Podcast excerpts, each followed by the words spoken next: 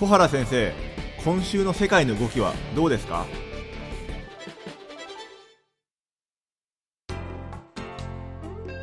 皆さんこんにちはオートバンクの上田です、皆さんこんにちは東京大学の小原です。えーではもう年末もね差し迫ってまいりましたけども先生今日はどんなテーマでしょうか？えーっとねあのまあ北朝鮮の話はねこれまでもしてきたところなんですけど、はい。えーここに来てね、えー少しやはり北朝鮮が挑発的なね行動を強めてきてる。はい。であのこれまでもあの短距離ミサイルね。はい。あるいはまあその、えーなんていうんですかね、あの大砲ですよね、長距離砲も含めたようなね、あの大口径のそうしたその、おえー大砲を撃つとかね、はい。いうまあそうした、えー挑発的な行動をやってきたわけですけど、はい。つい先日にはね、これはまあ北朝鮮軍が発表してるわけですけど、重大な実験を行ったっていうことをはい。言ってるんですね。はい。で、それが、まあ、専門家によるとね、どうもその ICBM、まあ、長距離弾道弾ミサイルですね。はい。まあ、それを発射するすのに向けたね、その準備的なね、あの、実験じゃないかと。つまり、まあ、エンジンっていうんですかね、そうした部分の、えー実験を行ったんじゃないかっていう、まあ、指摘もあるんですけど、はい。いずれにせよね、えー実はこの米国とアメリカと北朝鮮との話し合いっていうのは、あの上田さんもご存知のように、はいあの去年ね、シンガポールでね、劇的なその、えー首脳会談をやったわけですね。はいで、それ以降、まあ、その、実は、えーあまり交渉が進んでなくてね。それで今年の、まあ、2月には、あの、ベトナムでね、はいえー第2回目の会談があったわけですけど、はいで、それも実はうまくいかなかったわけですね。失敗したんですね。それで非常に、あの、金正恩委員長が不愉快そうな顔で、あの、帰国したっていうのを、あの、ご存知ですよ。まだ覚えてらっしゃいますよね。はいそれで、その後、5月以降ですよ。あの、北朝鮮が、いわゆる短距離弾道弾を含めたね、あの、おいわゆる挑発うん行動に、えー出たっていうのは、まあ、その後、それからまあ、13発ですかはいものを、まあ、あの弾道ミサイルを撃ってきてる。まあ、あのそれがね、実は短距離弾道弾なわけで、はいえーこれ自身はね、実は国連安保理の決議には違反するわけですね。それで短距離といえども、これはあの、韓国とか日本にとってはね、大変な脅威なわけですね。はいところが、これはアメリカの本土には届かないわけです。そうですねしたがってトランプ大統領は、この短距離については問題にしてないわけですね。はいで、トランプ大統領が、まあ、あの、そのことについて言ってるのは、まあ、金正恩委員長は自分との約束を守ってると。うんつまり核実験とか、あるいは長距離弾道ミサイルなんかは、実は発射してないじゃないかと。はいだからいいんだということでね、その、そうした北朝鮮の挑発行動に対して、事実上、まあ、ゴーサインを出してるわけですよね。はいしたがって、今の挑発行動がね、もう、その今のままで続くんであれば、トランプ大統領はそれに対してを問題視しないわけです。はいで、こうした状況が今あって、それで、かつね、実は、あの、金正恩委員長は、えーまあ、交渉があー進まない、進展しない。で、その原因がね、アメリカがまあ態度を変えない。つまり、えー制裁っていうのは引き続き続けている。それからまあ北朝鮮側からすればね、えー自分たちはそれなりのおその姿勢を示してると。えー例えばな核関連施設をまあ破壊をしたりね、えーそれなりの誠意を見せているにもかかわらず、それに対してアメリカは何らの要するに積極的な姿勢を見せないということに対して非常に苛立ってて、はいそれでですね、まあ今年のその1月、お正月ですよね。この時に、あの、キム委員長、はい。実はあの、おいわゆるデッドラインっていうんですかね。あのもう、アメリカが態度を変えないんであれば、要するに自分たちは新しい道を模索しませざるを得ませんよとうん。いうことをまあ言った上でね、それで、あの、その後、実は具体的にね、12月31日っていうのがデッドラインだとはい。いうことを、お要するに明らかにしたわけですね。はい。それで、この、あの、12月31日っていうのが、まあ、だんだん迫ってくるわけですね。もうすぐですよね。そうなんですよ。これ自分でね、こういうデッドラインを、その、お突きつけてしまった以上ね、このデッドラインが来ちゃうと、な、それなりの対応しないといけないわけですね。はい。で、これについては、まあ、あの、えいわゆる北朝鮮からすればね、これを無視すればね、それは、あの、それなりの、その、おえーことを我々はせざるを得ませんよっていう、まあそうしたことは明らかにしてて、はい。つまりその新しい道っていうのは一体何なのかということなんですね。はい。で、これが仮にね、そのトランプ大統領がいあの言ってる、いわゆるそのお ICBM の発射、長距離弾道弾ですね。はい。長距離弾道ミサイルの発射であるとか、核実験の、おまあ、再開であるとか、まあ、そういう、いわゆる、まあ、これレッドラインって言いますけど、はい。トランプさんが、そこは、そこに手をつけたら、要するにアメリカは黙っていませんよとはい。いう、そうした、その、おその行動をね、仮に、そのデッドラインが過ぎた後に、北朝鮮がやるとすると、はい。これは、その、おアメリカが再び2017年うん。に、まあ、北朝鮮との間で、ぐ軍事的なね、その、おそうした対立、緊張、そうしたものがね、まあ、ピークに達した2017年のような状況に戻る可能性があるわけですね。うん。つまり来年、要するに1月以降っていうのは、まあ、アメリカの出方によって、そしてそれを受けた金正恩委員長のその態度によっては、はい来年はですね、非常に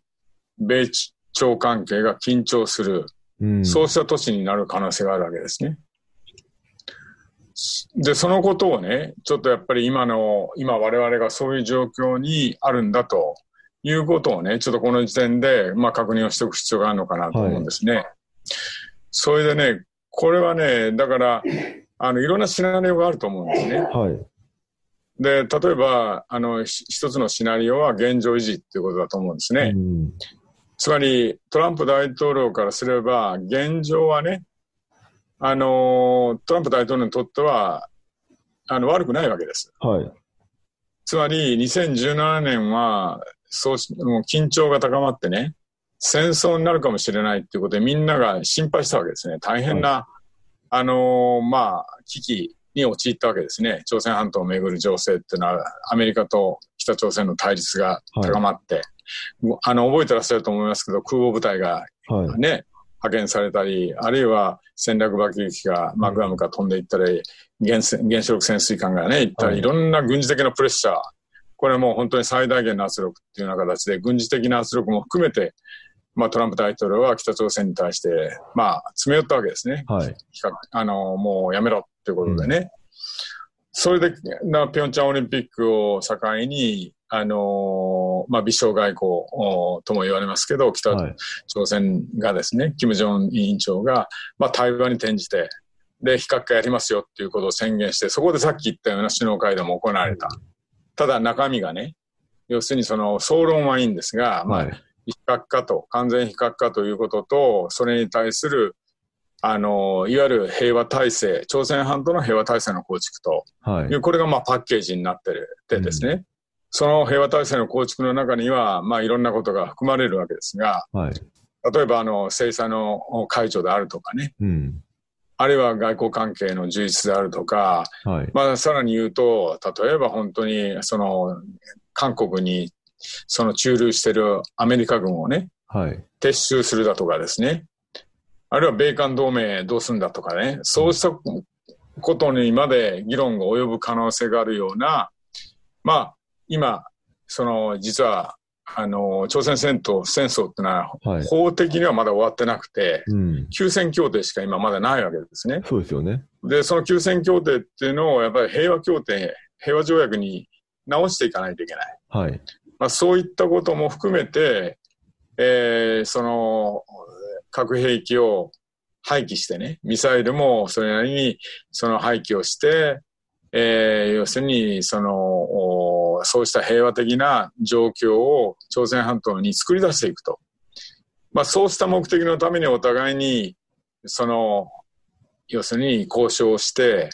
そのそうしたその状況を作り出そうよっていうのがまあ総論として、うん。えー合意されたわけだけど、はいじゃあ具体的にそれをどう進めるのかっていうところでね、実はぜあの合意ができないわけですね。はい。で、それでこの交渉が行き詰まっちゃって、それ今のような状況になってるわけですね。で、そうなってくると、まあトランプ大統領からすればね、非核化はもちろん、まだこれはできないと。はい。かなりまだ先の話になってくるんだけど、時間もかかるってトランプ大統領も言ってますけどね。はい。ただ、2017年のような緊張関係、あるいはまあ戦争になるかもしれないっていうのは、そうした危機うん。とは違って、今の状況っていうのは、ある意味で安定をしている、朝鮮半島は。それは私がね、要するに金正恩委員長と話し合いをして、そうしたんだと。つまりこれは私の外交的な成果なんだと。いうことを実はこれまでも言ってますし、はいだ来年の大統領選挙に向けてもね、トランプ大統領はそれを言い続けるわけだし、言い続けたいわけですね。ところが、金正恩委員長が、はい。要するにそういった現状維持っていうものをひっくり返そうとすると、トランプ大統領はそういうことを言えないわけですね。うん。で、トランプ大統領にしてはだから現状維持を続けたい。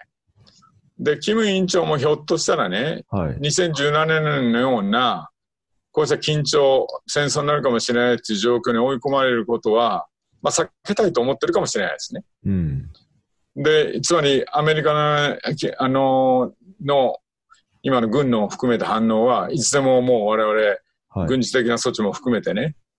えーもしそのレッドラインを超えるようであれば、我々は動きますよと、準備ができてますよっていうようなことを、まあ、軍のお指導者も言ってるわけですね。で、そういうことで、まあ、あのー牽制してるわけです、北朝鮮はね。だから、まあ、そういう意味で言うと、現状じゃ続くかもしれないんですが、先ほど言ったように、金正恩委員長は、あのー新しい道っていうことを言ってね、うん。そのデッドラインとして12月31日ということを言ってるとすれば、何かせざるを得ないですね、やはり。うん。で、そうするとシナリオの、もう一つのシナリオとしてあるのは、キキム委員長が、もうこれ以上我々は待てないっていうことでね、その今の短距離弾道ミサイルにとどめてるものをもっと長距離にしていって、はい。それでアメリカに対するその挑発をすると。うん。で、これはトランプ大統領がさっき言った自分がその言ってるレッドラインを超えるとうん。いう話になってくると、2017年のような危機がね、また再現するというそのシナリオがあるわけですね。うんそれからね、もう一つのシナリオはね、はい。あるのは、例えばその31日が来る前に、はい要するにこれはまずいと。このまま放っておくと大変なことになっちゃうんで、自分も先ほど言ったように現状維持ができないとなってくるとね、トランプ大統領が、ちょ、譲歩するかもしれないっていう、そうしたシナリオもあるわけですよ。つまり、もう一回トランプ大統領はキム委員長と会ってね、そこで少し何か小出しに、うん。えー出すかもしれない。なるほど。で、まあそういう、要するに、その、お互いに少しずつこう、譲歩し合って、例えば、あの、非核化と言ってますけど、非核化の一部の措置を、要するにまあ、キム委員長は、と、あの、やりますよっていうことで、まあ、これまでも自分たちは少しやったということを言ってるわけですけど、そういうのに対して、まあ、トランプ大統領が、じゃあ、我々も少し動きましょうっていうような、うん、まあ、そうした、その部分的なディールっていうものね、これがまあ起きる可能性はないわけじゃないわけですね。これがまあもう一つのシナリオなんですね。うん、そうなってくると、ちょっとそこで考えないといけないのは、ちょっと長くなるんですけど、はい、いわゆるそのトランプ大統領が俺は得意だと言ってるディール、うん、取引ね。これはどういう取引が本当に、あの、グッドディールで、どういう取引がバッドディールかということをやっぱ考えないといけないと思うんですよ。なるほど。つまり、いわゆるノーディールって言うんだけど、ディールがない、取引ができないっていう状況は最悪ではなくて、はい、悪いディールをするよりはディールがない方がいいっていうことは、まあ外交でよく言われるんですけどね。はい。だからどんなディールでもとにかく取引して現状維持をしたいというのはね、中長期的にはね、これは、その、あんまりいいディールではないっていうことはよくあるわけですね。はい。例えば、あの、第二大戦の前の、あの、ミュンヘン会談ってご存知だと思いますけど、うん、あれはあの、チェンバレンとヒットラーの間でね、いわゆる融和政策、融和主義っていうことをよく言われましたけど、まあ、あの時に、まあ、その、イギリス側は、まあ、フランスと一緒になって譲歩したわけですね。で、あの、いわゆる、その、ヒットラーの要求に対して、これを受け入れる形で、戦争っていうものを、まあ、避けたいと。はい、もう第一次大戦でこりごりだと。うん、いうことで、国民ももう、要するに戦争を忌避してる。はい、まあ、そういった、まあ、ことも背景にね、要するに、あのー、突きつけられていたヒトラーの要求っていうのを受け入れていくわけでね。うん、で、それはまあ、いわゆる融和主義って言われてるんですけど、そうして、まあ、チェンバレンなんかは、あの、帰国すると、まあ、まさに平和の思想だと。はい。私がこの平和を勝ち取ったっていう、まあ、まさに今、あの、トランプ大統領が、まあ、国でね、アメリカで、その自分の外交成果だって言ってるのと同じようなことで、うん、それでまあ、イギリス国民は大喝采をしたわけですね。はい。ところがもう本当に1年ぐらい経つと、まさに、あの、次から次にヒトラーの要求っていうのが、その、その後もとどまることがなく、うん、で、最終的には、まあ、第二大戦に突き進んでいた。最後は、まあ、イギリスも戦わざるを得なくなっちゃったということはあるんですが、はい。で、そういう、要するに、バッドディールっていうのはやっぱりあるわけですよね。だから、あのここで本当に、あのトランプ大統領が譲歩するのがいいのかどうかっていう、はい、そこを、ややっぱりよく検討しないといけないと思うんです。で、その話っていうのは実はすごく長くなるんですよね。はい、つまり、この朝鮮半島の非核化っていうのをどういうふうにして実現するのかっていうことと関係してくるわけです。はい、つまり、朝鮮半島の非核化っていうのは、例えばスタンフォード大学の、その、ある研究所はね、15年かかるって言ってるわけですね、はい、これ。ものすごい、あの、核関連施設も多いし、うん、まあ、核とかミサイルとかいろんなものある、あるいはもう本当に極端なことでは、その物質、あの、核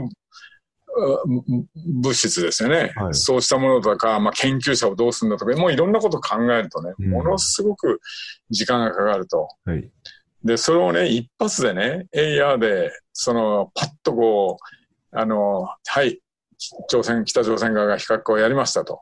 で、それに対して、じゃあ我々アメリカはね、じゃあさっき言った平和体制の構築っていうものを、じゃあやりましょう。制裁もそこで解除しましょう。はい、パッとこう、1、2の3でできるような話じゃないわけですね。そうすると現実的なアプローチっていうのはどうしてもステップバイステップにならざるを得ない部分があるわけですね。つまり、最初の第一段階は北朝鮮がこれをまずやりましょうと。ほんで、それをしっかりと検証しましょう。つまり、査察ですよね。そういうものをやって本当にちゃんとやったのかと。で、それが確認されれば、それに見合うようなアメリカ側の措置をなんか出しましょうと。うん、で、そういうことで、次にじゃあ第2段階に進んでいきましょう。第3段階に。で、最終的に全ての核の、はい、あの、核能力が北朝鮮からね、廃棄されると。うん、いう、まあ、そうしたのが、まあ、現実的な、そのアプローチではないかというのが、まあね、普通に考えると、まあそうなんだけど、実は、はいまあ、過去の交渉を見ると、あの北朝鮮っていうのは約束をしてもそれをきちっと守らなかったっていうことがあるわけですね。うん。だからこそ、もちろん視察とか、あ査察ですね、査察。つまり、その、お本当にきちっと履行したのかっていうことを現場に行って、査察官がきちっとチェックする。まあ、はい検証なんですよね。そういうことが、あの、やられない限りは、それはもうちゃんと、おその約束を破っあの、守ってるかっていうね、そこのところは確認できないですから、もちろんそれ必要なんですけど、はい。どうもこれまでのあ北朝鮮のお過去の、その、そうした履行に、のね、履行についての北朝鮮のこれまでのその行動を見てるとね、それはなかなか、あ要するに、そのアメリカがね、日本も含めてね、じゃあその言葉だけでその信用できるかという部分があって、なかなかその、そうしたステップバイステップっていうんですかね、そうした段階的で同時並行的なあのアプローチってよく言って、これはまあ中国とかロシアはあのそれが現実的じゃないかって言って、まあ指示をしてるわけですね。で、はい北朝鮮もできればそういう形で進めたいと言ってるわけですが、もう何しろ北朝鮮の過去の行行動っていうのに対する感がものすごいあるもんですから、なかなかそういうわけにいかないわけですね。でアメリカ側はまあリビア方式っていうことを言ってて、はいでこのリビア方式っていうのはリビアのカダフィさん、カダフィですね。あの、彼が、あの、要するに核、その能力っていうものをね、要するにす、放棄するわけ代わりに、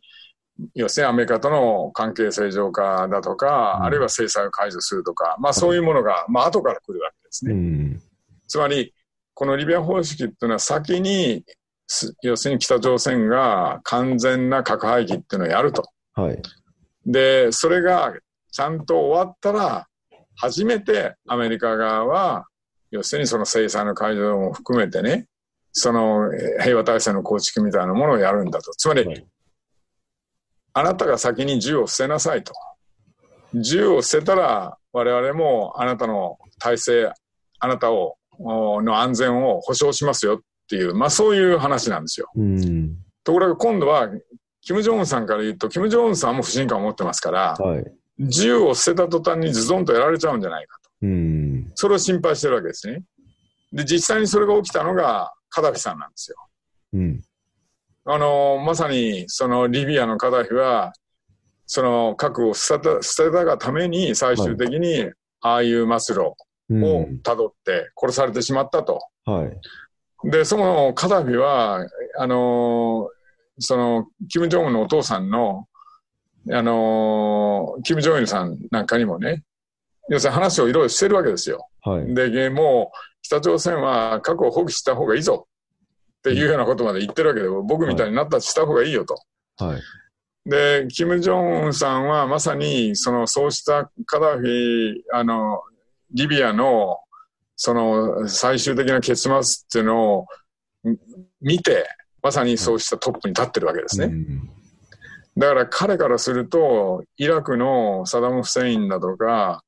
えー、まあ、サダム・フセインは核兵器を持ってなかった。がためにやられちゃった。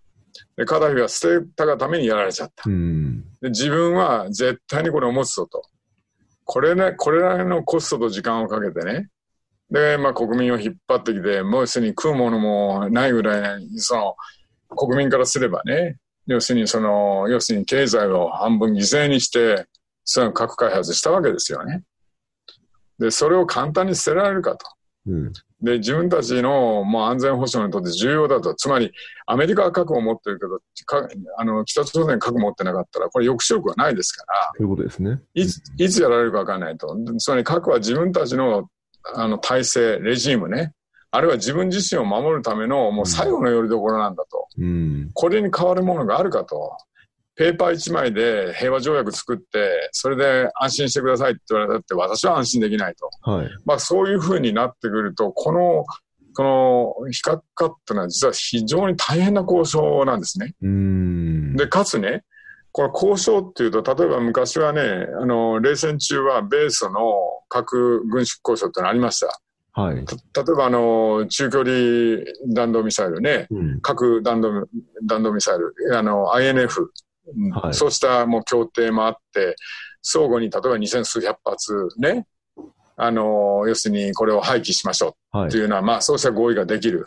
で、これはね、非常に、あのわかりやすいんですよ。つまり、例えば、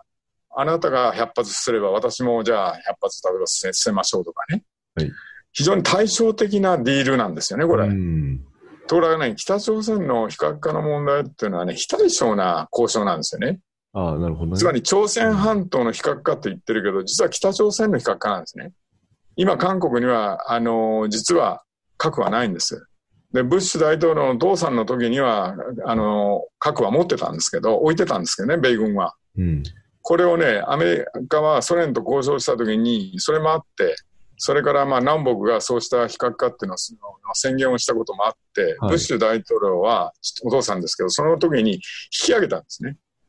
で、それ以来、核はあの韓国には置いてないということなんですね。ほんで、これをまあもちろん、キム・ジョンウンさんは信じてないわけですけど、うん疑ってるわけですけど、それからいつでも持ち込めるじゃないかと。うん。それからもちろんもうグアムからだってで、それからが航空母艦もあるし、原原子力潜水艦もある、いつだってね、核で自分たちを威嚇することができるじゃないかうん。はい。ということがあるんで、うん。その実は北朝鮮の非核化だけじゃなくて、朝鮮半島の非核化っていうのはそういうものを含んだ非常にあの複雑なね、その状況を、その、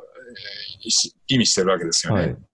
で、かつ、実は実際には交渉では北朝鮮の持ってる核うん施設だとか、核物質だとか、あるいは核爆弾だとか、あるいはまあ長距離ミサイルも含めてね、うんまあ、。そうしたものが、を減らしていく、最終的になくすと、はい。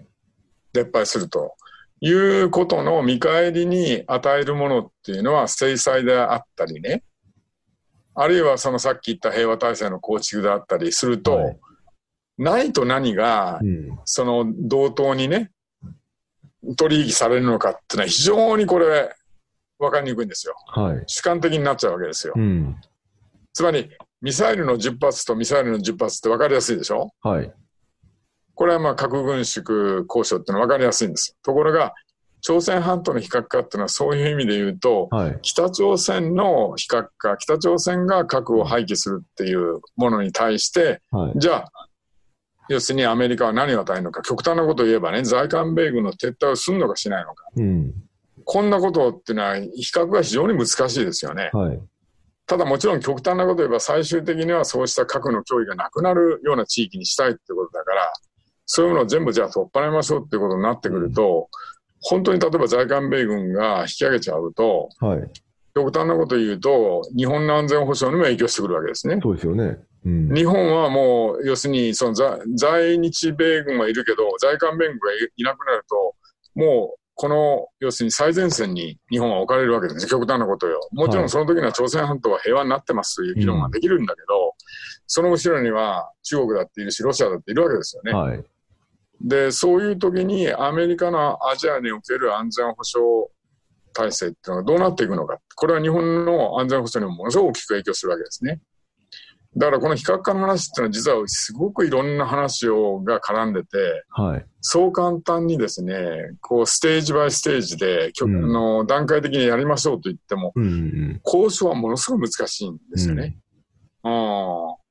で、結局それが時間稼ぎになって、その間に北朝鮮はもっとね、核能力だとかミサイル能力をね、つけていくっていうようなことも、まあ、えよく言われるわけですね。うんうんもちろん、その、あの、交渉しててもね、あの、やろうと思えば彼らやれますから、はい要するに、その、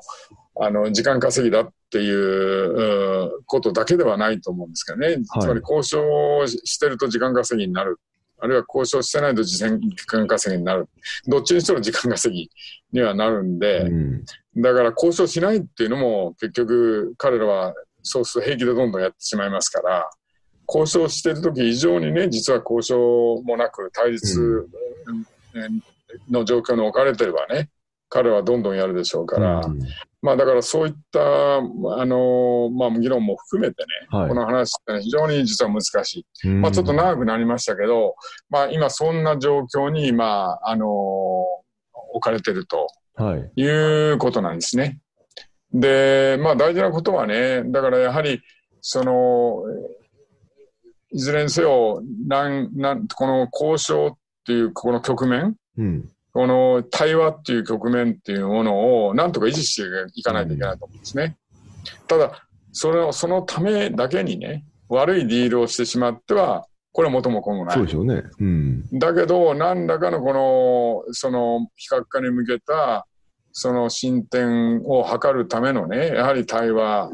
これはやっぱり続けていかないといけない。で、まあ、その中でどういうふうにね、その北朝鮮との間で話を進めていくのかっていうのは、今言ったような多くの難しい問題がある。はい。だけど、これは2017年のようなね、ああしたあの軍事的なその衝突も懸念されるような、そうした危機の状況にまた舞い戻っては、もう今度はね、同じような仕方で、あの、まさにさあの、ピョンチャンオリンピックの時のようなね、うん。ああいうのをきっかけに、えーそのし首脳同士が、要するにぼ話をして、はい。なんとなく曖昧な、あの、合意を結んで、うん。えーなんとなく、その、お安定した状況を作り出すっていうのは、今度は難しいと思う。同じやり方はもう通用しないですからね。うん、確かに。だからその意味でも、今のその対話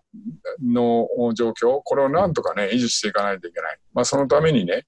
えー相当やはり、あの、実務レベルでもね、しっかりと話をして、さっきも言ったような検証、うん。査察ですよね。査察を含めた検証っていうものを織り込んだ形での、はい。要するに、その段階的なね、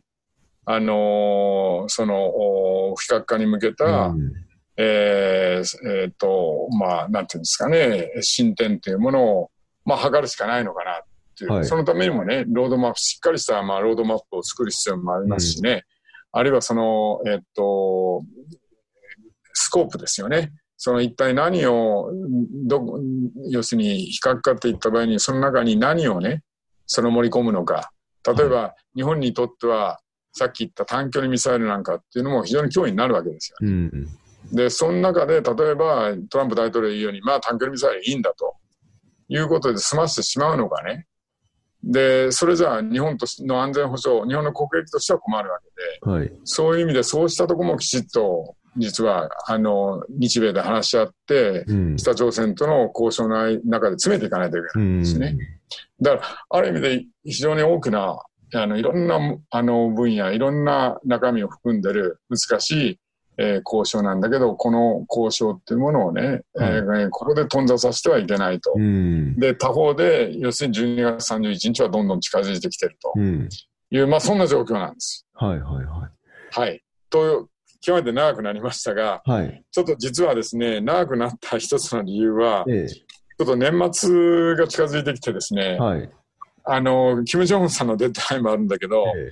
ちょっと私もちょっとお尻に火がついてやらないといけないことがたくさんあってですね。えなるほど。年末はちょっと。年末年始少しお休みをいただこうと思って、あなるほど、わかちょっとりました。今日は長めにはい。話をしました。それで、かつ年末に向けて皆さん、あの、聞いてくださってる方々に、はい。ちょっとこの、あの、デッドラインがあるんだよってうんいうことを頭に置いて、まあちょっと、あの、ね、年末、